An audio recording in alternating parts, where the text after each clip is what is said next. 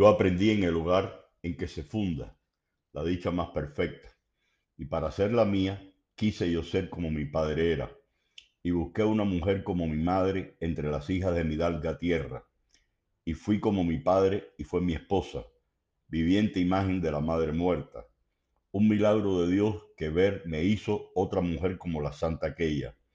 Compartían mis únicos amores, la manta compañera, la patria idolatrada la casa solariega, con la heredada historia, con la heredada hacienda. Qué buena era la esposa y qué feraz la tierra. Qué alegre era mi casa y qué sana mi hacienda. Y con qué solidez estaba unida la tradición de la honradez a ellas. Una sencilla labradora, humilde, hija de oscura castellana aldea, una mujer trabajadora, honrada, cristiana, amable, cariñosa y seria, trocó en mi casa en adorable idilio que no pudo soñar ningún poeta. Oh, cómo se suaviza el penoso trajín de las faenas cuando hay amor en casa y con el mucho pan se amasa en ella, para que los pobres que a su sombra viven, para los pobres que por ella bregan, y cuánto lo agradecen sin decirlo, y cuánto por la casa se interesan, y como ellos la cuidan, y como Dios la aumenta. Todo lo pudo la mujer cristiana, logrólo todo la mujer discreta. La vida en la alquería giraba en torno a ella, pacífica y amable, monótona y serena, y cómo la alegría y el trabajo donde está la virtud se compenetran. Lavando en el regato cristalino, cantaban las mozuelas y cantaban en los valles el vaquero, y cantaban los mozos en la tierra, y el aguador camino de la fuente, y el cabrerillo en la pelada cuesta.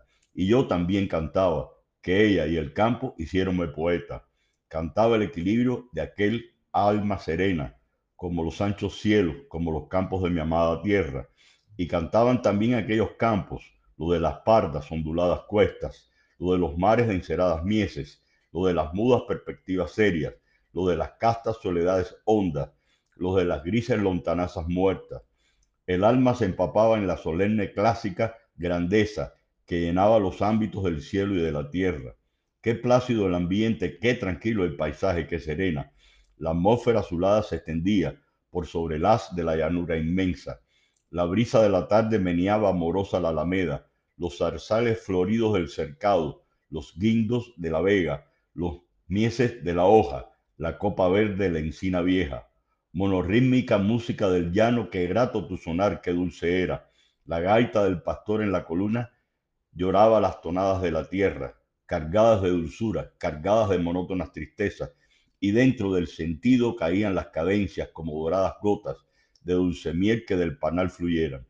La vida era solemne, puro y sereno el pensamiento era, sosegado el sentir como las prisas, mudo y fuerte el amor, mansa las penas, austero los placeres, raigada las creencias, sabroso el pan, reparador el sueño, fácil el bien y pura la conciencia, qué deseos el alma tenía de ser buena y cómo se llenaba de ternura cuando Dios le decía lo que era.